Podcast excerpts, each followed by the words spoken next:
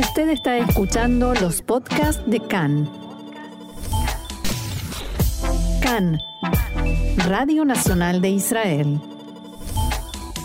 Shalom, shalom, queridos oyentes. Hoy sábado 6 de agosto 9 del mes de Av, los saluda Roxana Levinson desde el sur de Israel. Hemos cambiado nuestra programación habitual de Shabbat para ofrecerles una síntesis de lo que ha sucedido en las últimas horas aquí en Israel.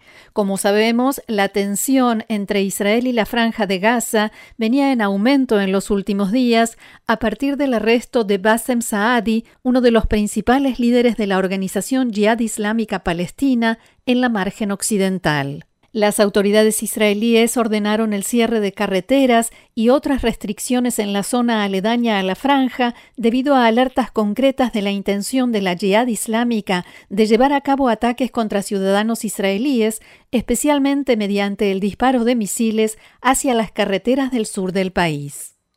El ejército de Israel inició la Operación Amanecer con un masivo ataque contra objetivos terroristas en la franja de Gaza, a las 16 horas 16 minutos del viernes, la Fuerza Aérea Israelí llevó a cabo un ataque quirúrgico en la franja, en el que el objetivo era el número 2 de la Jihad Islámica en Gaza, Taisir al-Jabari, líder del brazo armado de la Jihad Palestina en la zona centro y norte de la franja y que encabezaba la unidad responsable del lanzamiento de cohetes hacia Israel. El ataque israelí que dio comienzo a la Operación Amanecer marca un cambio de tendencia respecto a ofensivas previas cuyos desencadenantes solían ser disparos de cohetes por parte de grupos palestinos en la franja contra territorio israelí, también en el sentido de la acción israelí, la iniciativa que habitualmente se dirige contra Hamas, que gobierna de facto la franja de Gaza, y a quien las autoridades israelíes señalan o solían señalar como responsable de todo lo que sucede en la franja y lo que parte desde allí. Por tanto, sin importar quién hubiera disparado, Israel atacaba a Hamas. Esta vez, la ofensiva, los arrestos y la ejecución selectiva se dirigieron específicamente a la yihad islámica. Después del primer ataque en el que Israel mató a Taisir al-Jabari, siguió la segunda ola de ataques aéreos contra infraestructura terrorista de la Jihad en la franja y la ofensiva continuó durante la noche e incluso hasta este momento. A las nueve de la noche del viernes, la Jihad Islámica inició el lanzamiento de cohetes hacia el sur de Israel e incluyó ciudades ubicadas en Gush Dan, en el centro, como Rishon LeZion y Batiam, este mediodía, los cohetes alcanzaron la localidad de Modi'in, en el centro del país. Cabe señalar que la organización Hamas solo difundió comunicados de repudio a la muerte del líder de la Jihad y advertencias a Israel de que su muerte no será en vano, pero no se sumó a la Jihad en los ataques contra los ciudadanos israelíes, al menos hasta el momento. Sí hay que decir que los permitió, dio luz verde, porque de lo contrario en la franja de Gaza no es posible llevar a cabo ningún ataque, mucho menos de la envergadura que está realizando la Jihad en este momento. El primer ministro Yair Lapid y el ministro de Defensa Benny Gantz dieron anoche un mensaje a los ciudadanos israelíes después de mantener reuniones de evaluación de situación con los altos mandos de las fuerzas de seguridad. El primer ministro Lapid declaró que Israel no está interesado en una confrontación amplia con la franja de Gaza, pero no le teme. Abro comillas, la orden que recibieron las fuerzas de seguridad fue inequívoca. Israel no permanecerá de brazos cruzados mientras se intenta atacar a sus ciudadanos, señaló Lapid y agregó la política del gobierno es de cero tolerancia a cualquier intento de disparo de cualquier tipo que provenga de Gaza hacia territorio israelí. En este sentido, hay que señalar que además de los ataques a la infraestructura militar, almacenes de armas, sitios de producción de armamento, Israel ha atacado en las últimas horas a varias células que se dirigían a disparar cohetes contra ciudadanos israelíes. Volviendo a la conferencia de prensa, el ministro Gantz declaró Ninguna organización terrorista y ninguna persona mantendrá a los ciudadanos israelíes como rehenes en sus casas. Hemos salido por iniciativa propia al operativo Amanecer contra la yihad islámica en la franja de Gaza para neutralizar la amenaza a las localidades y ciudadanos de la zona aledaña a la franja de Gaza. Nuestra política es clara, dijo Gantz. Quien nos amenace no sobrevivirá. Esto es válido para el sucesor de Baha Abu Alata, el anterior líder de la Jihad, que también fue neutralizado por Israel, para Taisir Jabari, y es cierto para cualquier terrorista que intente atacar a los ciudadanos de Israel.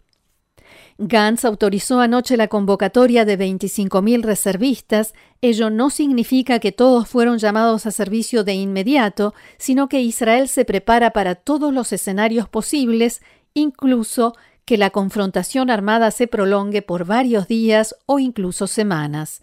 En este sentido, el portavoz de Tzal, Ran Kohav, señaló esta mañana en diálogo con Khan que el ejército israelí está preparado para todas las contingencias e incluso esta posibilidad que acabamos de mencionar y para el caso de que haya necesidad de llevar a cabo una incursión por tierra de soldados de infantería en la franja. Este mediodía, la oficina del portavoz de Tzal informó dos soldados sufrieron heridas leves por esquirlas de una bomba de mortero que cayó en el lugar. Los soldados fueron trasladados a un hospital de la zona para recibir atención médica. A mediodía también se pudo saber que una de las alarmas que se escucharon en la zona aledaña a Gaza se debió al ingreso de un dron desde la franja hacia territorio israelí. En el área también se produjo un incendio en el depósito de un edificio industrial. Bomberos de la estación de Netivot y Ofakim, que llegaron al lugar, detectaron el incendio en un almacén junto a una fábrica e inmediatamente comenzaron las acciones de extinción y búsqueda de personas atrapadas. Después de revisar el sitio y una vez extinguido el fuego, informaron que no hubo víctimas ni heridos. A propósito de los civiles, el Comando de Defensa Civil recordó, a través de todos los medios de comunicación, sus instrucciones para los civiles en estos momentos.